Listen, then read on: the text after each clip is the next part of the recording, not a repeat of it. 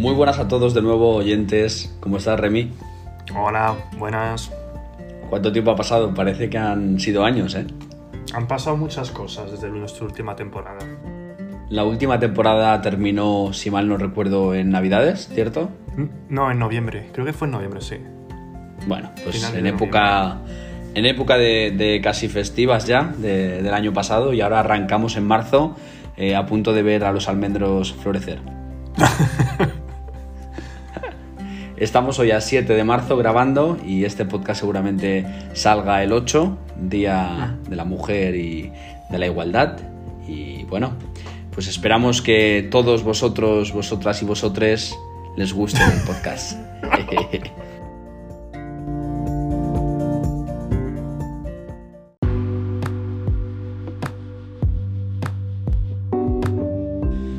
Bueno, pues para empezar, si te parece, Remy, vamos a empezar haciendo un resumen de todo lo que hemos vivido durante estos meses, que no son pocos, y también mm. contamos un poco a los oyentes novedades y, bueno, nuestro reencuentro, ¿no? Que hemos estado mucho tiempo sin grabar y ya lo echábamos de menos. Nada, que sí. Pues si os parece, primero hablamos, como no, de nuestro confinamiento. Hemos seguido teniendo confinamientos. Parece mentira, cuando empezamos esta aventura del podcast, eh, estábamos hablando todo el rato del confinamiento, de lo raro que nos parecía y de, lo pronto que, queríamos que acabase, ¿no? Y, un año después, literalmente, seguimos con la misma mierda. Seguimos en las mismas, justo, sí. Qué pena. Bueno, cada vez queda menos. Ahora, bueno, los, casos están bajando un montón y mm. por cada mil habitantes vemos que hay ya un, rango de contagios muy, muy pequeño y ahora cada vez ya las vacunas están distribuyéndose más rápido, o sea que aunque creáis y veáis en las noticias que no hacen efecto, es mentira. Eh, creedme que un vacunado cuando se infecta de nuevo eh, se infecta con mucha menos eh, violencia y el virus es menos lesivo, así que ojalá nos vacunemos todos rápido y ya podamos volver a la normalidad. Mm, esa gente cuando, se, cuando pilla el virus después de la vacuna, muchos, bueno, la mayoría, casi todos, no tienen lo que son síntomas. Y eso, es el problema que tenían antes. eso es. Y, no se contagia, que es otra cosa, mm. ¿no? Eh, nosotros ahora estamos... Sí, estamos ahora transportando ya las vacunas eh, desde mi empresa eh, de, de AstraZeneca en la Comunidad de Madrid y ya se está vacunando masivamente en, complejos que son grandes, como el Wanda Metropolitano, el Estadio del Atlético de Madrid, o el Hospital Isabel Zendal, que es el hospital que, hizo Ayuso eh, de urgencias en Madrid. Así que ya, ya se está vacunando masivamente y esperemos que dentro de poco seamos nosotros los siguientes. Mm, ¿Cuándo? Seguramente a finales de año, después de, otoño, creo. No, ya iremos viendo. Sí, y, prometieron los gobiernos que iba a estar la vacunación terminada antes de verano, eso es imposible, eh, pero es verdad que yo creo, en mi opinión, tal como veo el ritmo y tal como veo que nos van llegando las vacunas de, Inglaterra y de Bélgica, eh, en un principio yo creo que para septiembre, octubre ya estaremos bastante vacunados. Bastantes quiero decir, más del 70% que es la, la inmunidad que llaman de rebaño. Y cuando nos toque, pues haremos una review de qué tal, qué tal hemos pasado si, si pinchó, si dolió, si la que nos vacunó era una enfermera mayor o, jovencita, o jovencito, o jovencite. Eh, ya veremos. Oye, ¿a ti te dan miedo las vacunas y las agujas? No. A mí lo que no me gusta es ver cómo me quitan la sangre. Fíjate que, diferentes somos, ¿eh? Yo, por ejemplo, ver cómo me saca la sangre no me importa, pero que me claven y me inyecten líquido me da una cosa que, no puedo. Ah, curioso, sí, verdad. A mí me parece que me quitan la vida. Pues, no sé, no me gusta.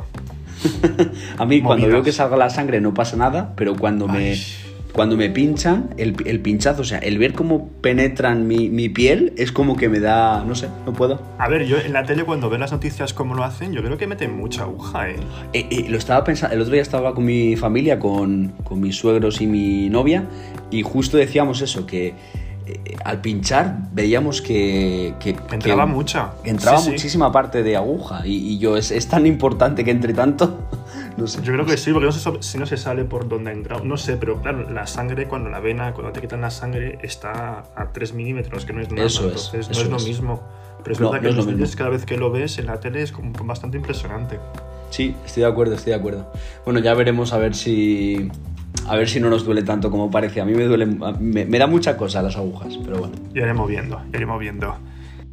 Y también, pues, eh, de novedades, mientras durante el parón que hemos tenido, pues tuvimos un temporal bastante curioso llamado Filomena, que parece una bola de pueblo, pero la verdad que, que tuvo lo suyo. Madre mía, yo creo que quería tener protagonismo y esta abuela que dices tú y jolín. Yo por lo menos en mi calle, creo que tú también, ahora nos dirás, pero yo vivo justo eh, al lado de Valdemoro y de Cienpozuelos y no podía salir de mi calle. No pasaron los quitanieves hasta una semana después. Yo igual, una semana porque son calles muy estrechas y ahí no pasaba ningún quitanieve. Y de hecho, yo he vivido en Suiza muchísimos años y ver caer tanta nieve en tan poco tiempo nunca lo había visto. Y eso que en Suiza nieva bastante. Pero tanta como en Filomena, en que fue 48 horas, nunca lo había visto en mi vida. Fue la nevada del siglo, ¿no? Decían. Sí, bueno, dicen que la última fue hace justo 50 años. Hace 50 años la vida no era como la que tenemos hoy en día, y tampoco se, se juntó con una pandemia mundial. O sea que al final son, son muchos factores que, la verdad que me gustó mucho porque fue como un poquito un soplo de aire fresco, algo nuevo, para un poquito pensar en otras cosas durante, durante la pandemia, porque fue una época bastante complicada con los, los infectados, había bastante, y de hecho que llegara eso fue como un poquito de novedad, la gente salió a la calle a pasarlo bien, sacar fotos, y la verdad que, que fue un buen recuerdo, ¿eh? fue unos días, fueron unos días muy, muy, muy distintos a lo que estábamos acostumbrados. Mira qué curioso, porque tú ahora dices que, bueno, que estuvo bien o que fue diferente, ¿no? Y que eso al final mola. Pero para mí, por ejemplo, en mi trabajo fue horrible, porque eh, yo me dedico a la logística, como sabes, y transportamos pues medicamentos y bueno, muchas cosas, ¿no? Pero en parte medicamentos. Y claro, los hospitales estaban desabastecidos y había gente mm. que necesitaba eh, pues su medicación o por ejemplo las vacunas de, Pfizer las estábamos transportando en Castilla-La Mancha y bueno, ni te imaginas la locura que tuvimos que hacer, tuvimos que llamar a la, a la UME que es eh, la unidad del ejército especial y tal y también tuvimos que ser escoltados por policía y bueno, para entregar los camioneros y los choferes muchas veces eh, haciendo eh, patinaje artístico en sus furgonetas, literalmente. Me acuerdo una de las veces que fuimos a entregar en un hospital de urgencia y uno de los conductores, bueno, pues hizo, eh, toda la calle estaba congelada y fue hacia abajo con la furgoneta y menos mal que no era un camión pesado, era una furgoneta de estas de menos de 2.000 kilos y no pasó nada, pero cayó, mm, imagínate, calle abajo, todo con hielo en Madrid bueno, pues que, no, mató a alguien de milagro. No, no, pues que al final eso para la gente que está aburrida en casa vino bien, pero en una ciudad como Madrid nunca viene bien una nevada así, nunca viene bien. De hecho, en la, en la A3 que está al lado de mi casa, la gente que se quedó atrapada dejó su coche ahí y se fue a casa caminando. Y esos coches se quedaron casi una semana ahí.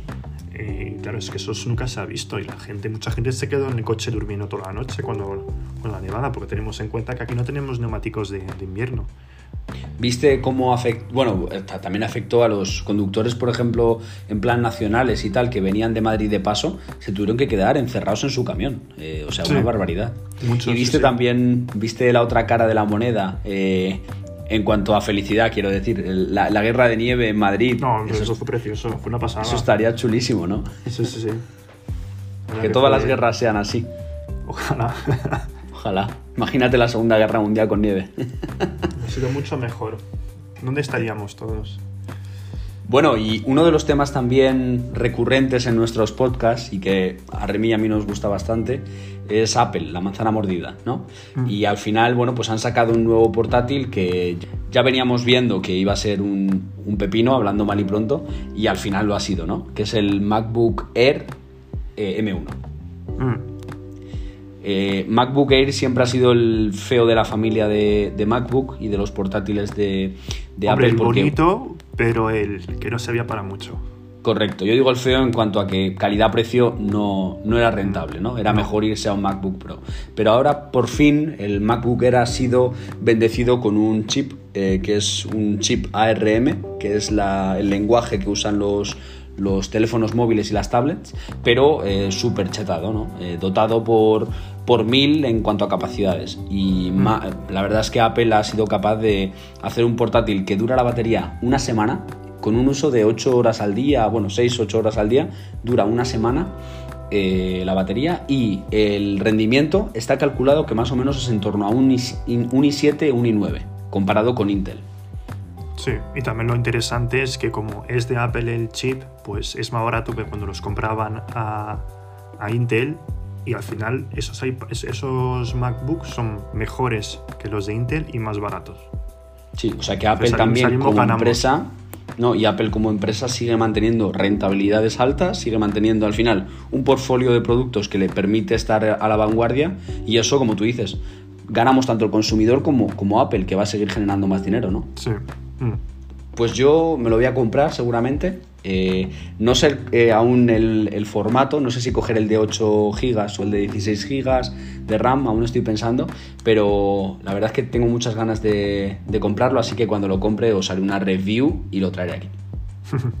Perfecto, y para terminar esa parte de introducción de un poquito de novedades, quería comentar lo de, pues a mí me gusta mucho el cine y, y Disney, y han sacado la última película de Pixar en diciembre, que se llama Soul, y la verdad que es una película que a mí me ha encantado.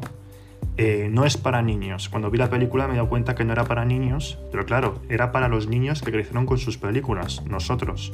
porque nosotros vimos Toy Story, Bichos y esas películas para niños, hemos ido creciendo y Pixar ha ido creciendo también y al final pues nos dan, nos dan películas para nosotros que ya somos mayorcitos.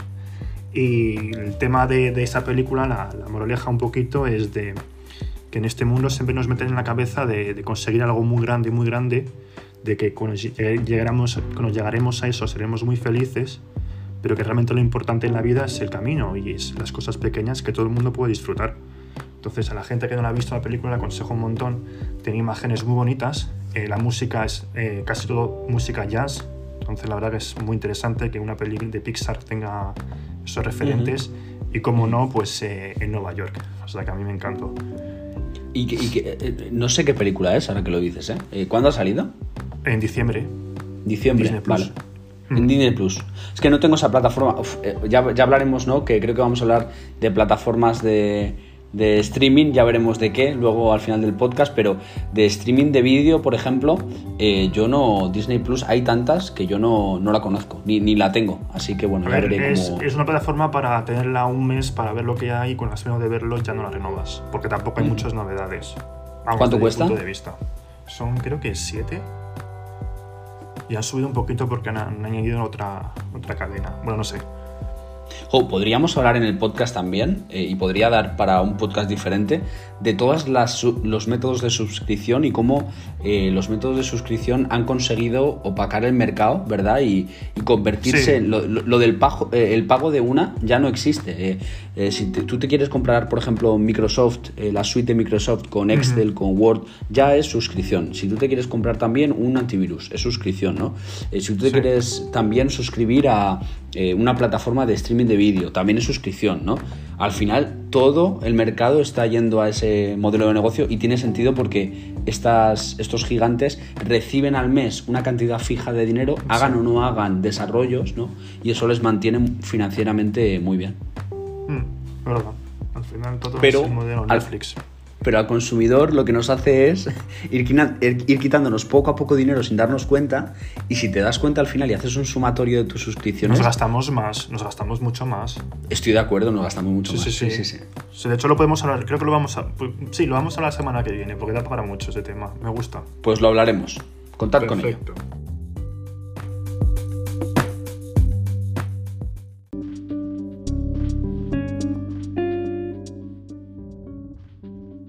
Bueno, pues después de esta intro vamos a empezar con el primer tema. Eh, el primer tema de hoy viene caliente y viene denso porque lo vemos en todas partes, nos persigue, lo vemos en anuncios de YouTube, lo vemos en anuncios de Instagram, lo vemos absolutamente en todas las redes sociales. Bueno, ya no digo otras redes sociales porque creo que lo más usado es Instagram y Twitter, ¿no? Pero Facebook, eh, pues YouTube, me da igual en qué sitio, pero seguro que vais a empatizar conmigo y vais a ser conocedores de el ganar dinero fácil. Qué melón, qué melón, qué gran melón vamos a abrir ahora. Ha tocado el gordo. Qué ganas. Bueno, yo, sinceramente, ¿eh? Eh, todo lo que vamos a decir ahora es una opinión nuestra basada en, eh, bueno, pues en experiencias y en cosas que hemos podido ver en, la web y en las redes. también, nuestro conocimiento de, nuestro... trabajo y todas esas cosas también un poquito. Claro, los, los conocimientos de cómo funciona una empresa interna y cómo genera riqueza y dinero, ¿no? Y cómo es rentable y al final también pues nuestra opinión personal, ¿no? Que cada uno tiene su opinión personal y esta es la nuestra. Entonces, bueno, ¿Qué opinas, Remy, de los, estos famosos cursos digitales, ¿no? de, de nuevas profesiones digitales? Que prometen cuatro conceptos muy rápidos. Dinero fácil, con anuncios que salen coches lujosos, Ferraris, yates, eh, chalets enormes y que eh, prometen ¿no? un modelo de trabajo idílico en el que no tienes jefe, puedes mandar a la mierda a tu jefe y puedes vivir donde quieras. ¿Qué opinas? Todos son del mismo pues, corte además. Encima como que luego no solo es que, eh, que, prometan muchas cosas, que luego también hablan mal de la gente que trabaja de 9 a 5, como si eso fuera algo malo. Entonces eso es ahí donde no me gusta. Y ese modelo de, de, anuncios, de, negocio y eso, se aprovecha mucho de la gente que está un poquito perdida. O sea, gente que le hace falta dinero, gente que dice, no, no sé qué, qué trabajar. Y claro, porque esa gente cuando está en una situación complicada, cualquiera, pierde un poquito como el espíritu crítico y todo te parece bonito. Todo lo que no es, lo, lo que sea nuevo te parece bonito idílico. Y esas empresas, lo saben, esas empresas lo saben muy bien. Porque siempre que sale un anuncio de eso, decía, yo antes no era feliz, trabajaba mucho y no ganaba nada, vivía en un piso pequeño, no sé qué. Y claro, hay mucha gente que se siente como identificada con eso, con eso y entonces son como el target, para decir una forma, eh, perfecto para esa gente, para esas empresas, porque dicen, lo vamos a por ellos, que ellos les hace falta ahora. Algo, es verdad, es verdad, mm. es verdad. Al final se aprovechan de una debilidad, ¿no? Como dices, y, y eso, en mi opinión, no es nada ético, y, y, no solo no es nada ético, sino que al final no es sostenible. ¿Y por qué? Bueno, pues aquí vamos a ver un nuevo modelo piramidal, que esto siempre ha existido eh, desde tiempos remotos y antaño, pues efectivamente era algo ilegal porque era flagrantemente ilegal, ¿no? ¿Por qué? Pues porque eran al final modelos piramidales en los que se basaba una empresa en vender algo que no era ni real, porque el producto eras tú. El producto era eh, simplemente meter a personas que pagasen dinero y que sustentasen la cúspide o la cúpula de la pirámide, porque la base al final, no ganaba, el 1%, los de arriba del todo, los de abajo intentaban atraer a gente y no llegaban. Y no llegaban. Y al final, como decimos, es un todo modelo que se base en una en, el producto, que el producto sea la persona, al final eh, eh, eso tiende al desastre, porque no tiene nada de valor que aportar a la sociedad. ¿no? Antes decíamos Remy y yo que eh, lo que vamos a dar, la opinión que vamos a dar es basada de la experiencia y las experiencias laborales que hemos tenido es que toda empresa que genere riqueza es porque o bien ofrece un servicio que es fantástico, o bien cubre una necesidad de la sociedad que, es necesaria, o bien ofrece un producto que, bueno, pues que es magnífico, ¿no? Y por poner un ejemplo, que siempre lo decimos, Apple. Apple es una empresa que vende productos muy caros y, y fuera de mercado a nivel de precio, ¿no? Pero Apple ofrece unas soluciones que no ofrece nadie y satisface a un target concreto, como decía Remy antes de target, ¿no? Pues un target concreto de personas eh, con unos productos que son completamente diferentes. Ahora bien, eh, ¿estas empresas hacen esto? Bueno, pues podemos decir un rotundo no. ¿Y por qué? Porque en primer lugar los anuncios que hacen son fake. ¿no? ¿Y por qué? Pues porque todo lo que hacen es o alquilado o em, ajeno. Es curioso porque no llegan ni siquiera a alquilar los coches que salen detrás. No, es que se van a una zona rica, por ejemplo, de Madrid o de Barcelona o de Marbella o del sitio que sea eh, y, salen haciéndose una, un vídeo selfie y detrás coches de lujo. Eh, como si eso implicase que son suyos, ¿no? O casas. Bueno, pues tú puedes hacer un vídeo en una casa de lujo. Anda que no hemos estado veces en sitios de lujo, por ejemplo, tú que has manejado hoteles súper chulos, como si fuese tuyo. Y eso no tiene por qué ser tuyo, ¿no? Entonces es una falacia, es un argumento que parece... O no saben el precio que estoy pagando, porque eh, tú te puedes alquilar un, un chale en Airbnb para una noche y dice, mira, es mi casa y ¿quién te va a decir que no? Correcto, correcto, ¿quién te va a decir que no? Exacto. Eso es muy fácil. Muy fácil de, de, Exacto. Y al final Claro, es una falacia, porque una falacia es un argumento que parece verídico, pero cuando rascas luego es mentira, ¿no? Eh, y, tú utilizar cosas que no son tuyas o que son falsas o hacer... Eh, em, eh, plasmar al público, al target, ¿no? Que va tu producto, que van a conseguir esas cosas con tu producto y luego no es verdad, y es obvio que no es verdad, ¿no? Entonces, ¿cómo se gana dinero en estos sitios, Remy? Dímelo, por favor, que yo no lo sé. ¿Cómo ganan dinero esta gente? Hombre, en las empresas promueven como un trabajo de trabajos que ellos inventan y dicen con eso te va a hacer rico, pero realmente no, no es ahí donde se hace el dinero. El dinero se, hace metiendo a tus amigos. ¿Y dónde sale? ¿Dónde sale el dinero? Metiendo a tus amigos. Y tú te llevas una comisión por vender ese curso. ¿Y cómo hacen para.? me suena un poco a la pirámide. Sí, sí, pero que al final el que se lleva es solo uno, el que vende, no va subiendo escalones hasta que llega hasta el tope de la pirámide. Entonces, ah, esa es la diferencia. Y claro, y por eso no es realmente piramidal, porque al final solo se lleva la comisión el que ha metido. ¿Y cómo hacen para, para meter a gente? Pues suelen fingir una vida que no es real. Entonces la gente que eh, su Instagram cambia totalmente, empiezan a subir vídeos de voy por ahí con los amigos en coche, en barco, no sé qué, y la gente dice, jolín, es mona, pues se, está forrando, me voy a meter también. Y también otra cosa, que es como un, submundo, un, un, mundo paralelo, para no llamarlo secta, donde dicen, si uno te dice que eso no vale para nada, es que él está equivocado. Él no sabe la respuesta, él no, tiene, no, no sabe el secreto, entre comillas. Entonces, si, te dice algo negativo, es que tú estás en lo correcto deja a esa gente fuera. Entonces, claro, se, se, crean como un mundo donde ellos se creen que ya saben todo y que nosotros estamos todos equivocados con nuestro trabajo de 9 a 5, como si eso fuera algo malo, pero luego al día de mañana, si nosotros pedimos una hipoteca, nos la dan. A ellos creo que no. Claro, exacto. Y no solo eso, es que es sectario, ¿no? Esas actitudes que dices tú al final fomentan eh, el sentimiento de grupo y, el ir, eh, eh, bueno, irracionalmente, porque es irracional. Ya hablaremos de este tema también en el podcast, ¿no? Pero lo racional contra lo irracional, ¿no? Es irracional seguir como un rebaño a, alguien. Sí, Además, un estilo de vida, que es como un estilo... De, de hecho, lo que les gusta mucho es la ley de la atracción de si tú eres positivo, si piensas en positivo, que eso sí que es verdad, si eres positivo te va a ir mejor la vida, pero como que si tú piensas mucho en dinero, te va a llegar el dinero. Y no funciona así, porque la gente que es pobre, que, que, está en países donde no hay ni comida, por mucho que piensan en dinero no lo van a tener, entonces es un poquito, no sé. Hipócrita. Yo, ahí sí que diré que es verdad que pensar en positivo, os animo a todos los que nos escucháis a pensar en positivo siempre, ¿no? Pero es verdad lo que, es lo que verdad lo que dice Remy, al final no crees falsas expectativas, porque por pensar en dinero mucho no vas a tener dinero, al, final te vas a frustrar, que es diferente, Y al final eh, yo lo que quiero decir aquí es, no todo en la vida se puede conseguir, y no quiero lanzar un mensaje a nuestros oyentes de ánimo, de no, lucha por lo que quieres, que todo lo que quieres se va a hacer realidad. No siempre se va a hacer realidad. Ahora bien, si luchas mucho, conseguirás o llegarás más cerca de tus metas. ¿no? Pero, ¿qué es, ¿qué es el éxito en la vida? Eh, tener mucho dinero, tener yates que no son tuyos, eh, eh, mentir a gente, engañar para que se metan dentro de una cosa que luego no es rentable. El éxito en la vida es rodearte de gente, ser feliz y simplemente tener lo necesario para vivir. Y esta es una reflexión y mi opinión. Y al final la diferencia entre una pirámide, que efectivamente esto no es una pirámide, lo quiero dejar claro, no es piramidal. Quien diga, no es piramidal, no, no lo es. Antes Remy lo ha explicado por qué, ¿no? Hay un momento que se corta el flujo de dinero y no sube para arriba.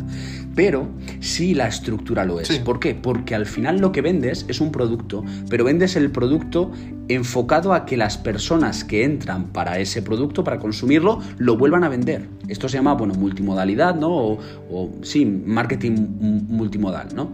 O eh, network marketing, ¿no? O como sea. Pero al final tú dependes de, una serie de personas que sigan entrando en el flujo, ¿no? Y que sigan comprando el producto para que esas personas sigan vendiendo ese producto.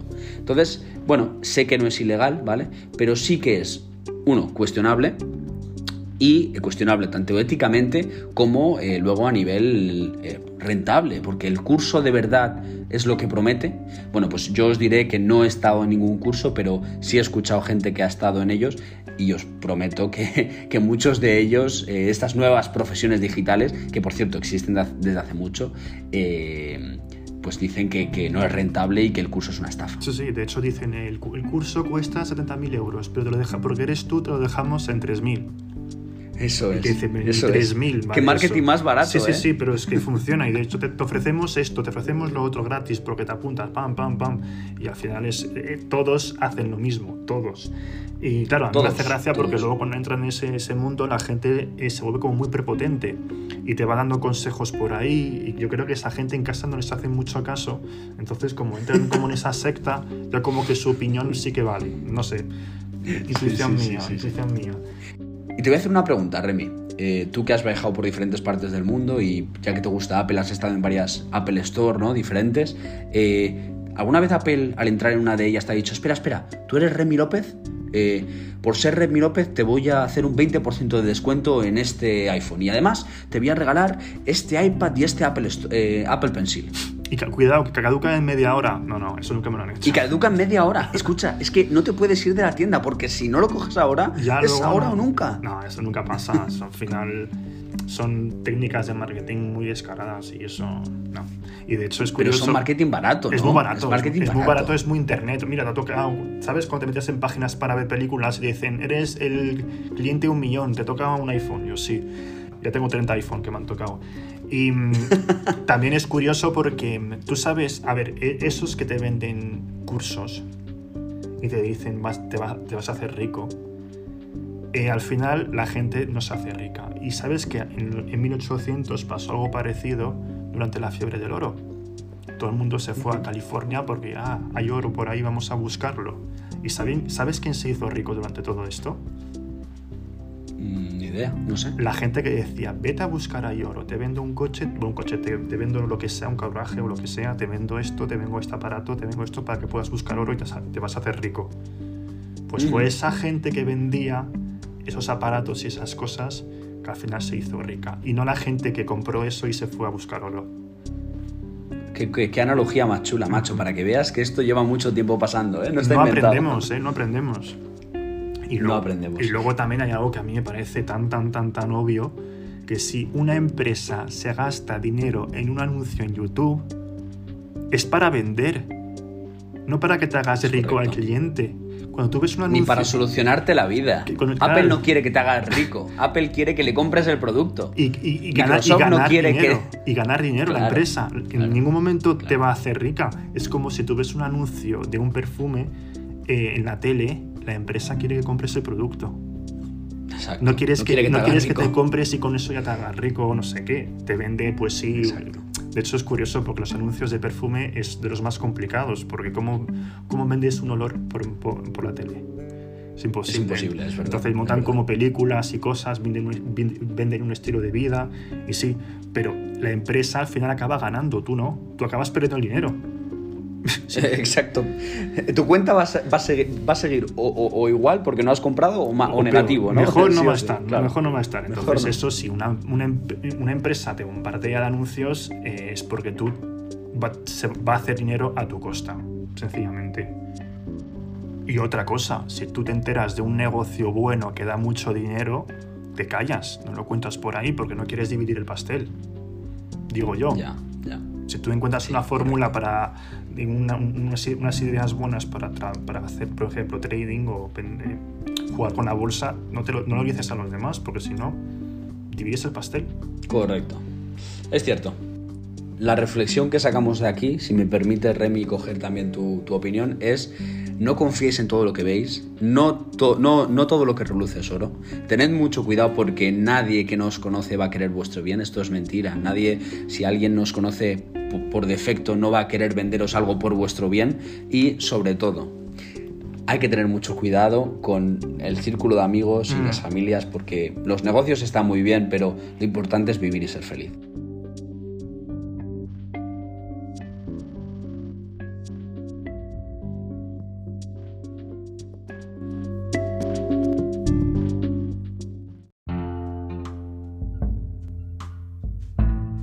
Yo tengo muchas ganas de hablar de un tema que, me, que tengo muy, a pecho, que es el declive de la música pop. A ver, música pop, entiendo música pop de los 90-2000, que es la que he mamado yo desde pequeñito, o sea, la música de los millennials. O sea, millennials, entenderlo que hay mucha gente despistada, es la gente nacida en el 81 hasta el 96. No es gente nacida en los 2000, porque la gente con el nombre se confunde mucho. No, no. 81 a 96. ¿Y sabes por qué es 96? No sé, yo sé que 96 es mi año y entro justo. Justo entras, porque es cuando el Internet ya se hizo como de consumo. Ah. Entonces decimos, vamos a diferenciar la gente que nació antes y la gente que es nativa digital. Por eso los centennials o la generación Z empiezan en 96, 97, perdón, que es la siguiente.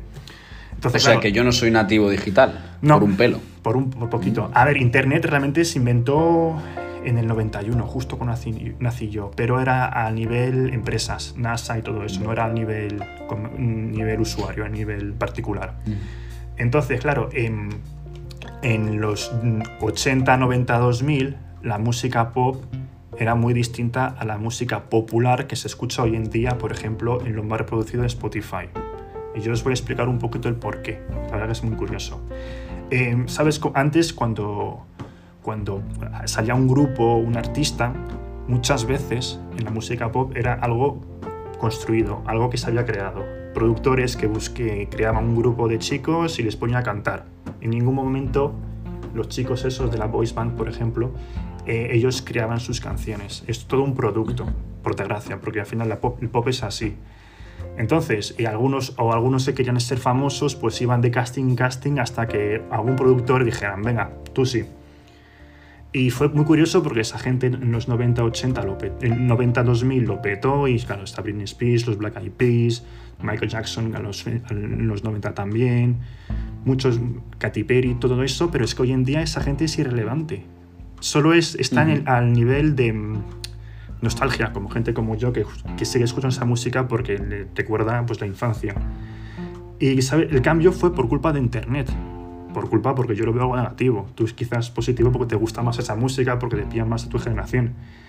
Y claro, porque ah, en los 2000 la música, el, en los 2000 Internet era algo que tú consumías. Tú en ningún momento subías nada en Internet.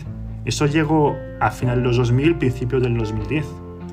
Entonces las plataformas tipo YouTube, que, es del, 96, del 2006, pues al, principio de los 2000, 2010 la gente empezó a subir vídeos, ellos cantando.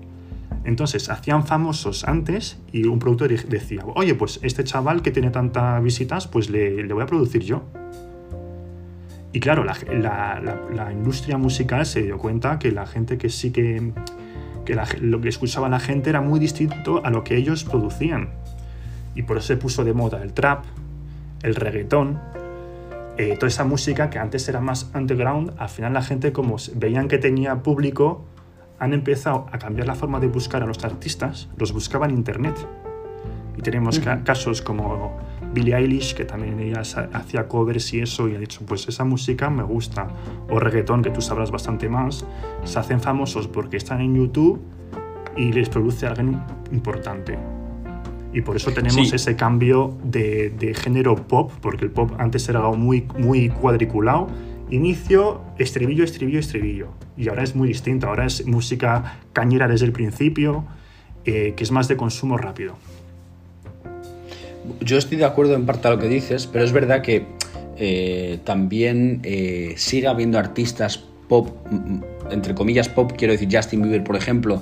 Eh, no quiero decir que sea música pop, igual que Britney Spears o igual que los ejemplos que has puesto, pero es verdad que siguiendo un poco el modus operandi que dices que se tiene actualmente, Justin Bieber es un ejemplo clarísimo. Sí, le sí. Correcto, le vieron además subiendo vídeos a partir del 2006, bueno, le vieron primero tocando en, unas escaleras famosas, ¿no? Em, pero efectivamente Justin se hizo famoso así y cogiéndole un productor y, luego subiendo. Pero es verdad que Justin hace más música comercial en general, ¿no? Eh, sea del tipo de música que sea, porque ha llegado a hacer reggaetón con... Eh, Fonsi y con Luis Fonsi, con eh, bueno, artistas del género y, ya está haciendo también música pop, si lo queremos llamar, ¿no? Eh, pero es verdad que el triunfo del trap y del underground es muy fuerte porque eh, ha sido un género muy apartado socialmente y que tú tienes toda la razón en que el internet lo ha sacado a, florecer, ¿no? y ha habido mucha gente que se ha visto representada y además que es un tipo de música muy activa que sirve para pues salir de fiesta, para motivarte en el gimnasio, para eh, ir en el coche y también pues motivarte, ¿no? Eh, y, creo que tiene un público muy amplio. De hecho, si nos vamos a cualquier playlist, ya sea de Apple Music o de Spotify, y vemos los 50 éxitos más escuchados de España, eh, todo es reggaetón, prácticamente todo es reggaetón. Y muchos artistas pop, muchos artistas pop, bueno, Black Eyed Peas, lo que has dicho antes, que a mí me han gustado siempre, han hecho eh, éxitos también con J Balvin y con diferentes artistas del género también. Han tenido que cambiar, no tiene nada que ver con el, pop eh, hip hop que tenían antes, no tiene nada que ver. no tiene nada que ver. De hecho, es muy curioso porque la fórmula que funcionaba tan bien eh, para el pop en los 2000, que de hecho eran productores suecos que hacían éxito tras éxito, ya no funciona. ¿Por qué? Porque también ahora, como tenemos todos Spotify, em, lo que tienen que hacer es que si tú, cuando tú escuchas una, canción más de 30 segundos, ya cuenta como una reproducción. Entonces, lo que hacen la gente, los productores, para que te atrapen desde el principio, es que ponen el estribillo al principio. Mm, ponen lo más exitoso al principio. Exactamente, y cuando en el pop era distinto antes, antes en la, la introducción y el estribillo llegaba al minuto. Entonces, para atraparte y que escuches la canción hasta el final, ponen el estribillo al principio y la canción dura menos. Antes la, la música pop eran tres minutos y medio, siempre, porque era la fórmula que funcionaba. Tres minutos y medio. Pues ahora duran menos, porque como ya empiezan con todo, sacan todo, todo lo gordo en la canción al principio, se queda, si tienen que hacer tres minutos así, la gente se aburre. Entonces lo ponen al principio y así les cuenta como reproducción. Y hay álbumes enteros que han sacado hace poco que son canciones de dos minutos y medio. O sea que es muy curioso, cómo ha cambiado todo por, por internet. Y nos podemos ir también eh, de nuevo al modelo consumista, ¿no? que, es consumir rápido, que es disfrutar en el momento y pasar de canción. ¿no? Puede ser. Siempre quedarán canciones diferentes, porque sí que las siga habiendo, pero, pero es verdad que menos. El pop ha cambiado para siempre, y más ahora con TikTok, que hay, canciones que salen a la luz por un, reto de TikTok de esos, que dicen, Jolines, pues lo está petando. Pues gracias a TikTok, pues ya llegan a las listas de, de éxito. O sea que es increíble cómo cambia todo en tan poco tiempo. Sí, totalmente. Oye, pues este podcast ha dado para mucho, hemos hablado de muchísimas cosas, eh, ha sido súper interesante el reencuentro, Remy, un placer como siempre. Y a colación de lo que has dicho al final, eh, ¿por qué no seguimos el siguiente podcast hablando de, audio, de música y siguiendo con este tema de plataformas de streaming de audios, que está muy de moda? Me parece correcto. Hay un punto también que vamos a tratar y que hemos mencionado un poco eh, dando una pincelada en este podcast, que es lo racional versus lo emocional. Y por último, muchas otras cosas más que esperamos que escuchéis con nosotros, porque como siempre, en los desayunos de Remy y Villa os haremos disfrutar. Un besi, un saludo la semana que viene. Chao, chao. Besis.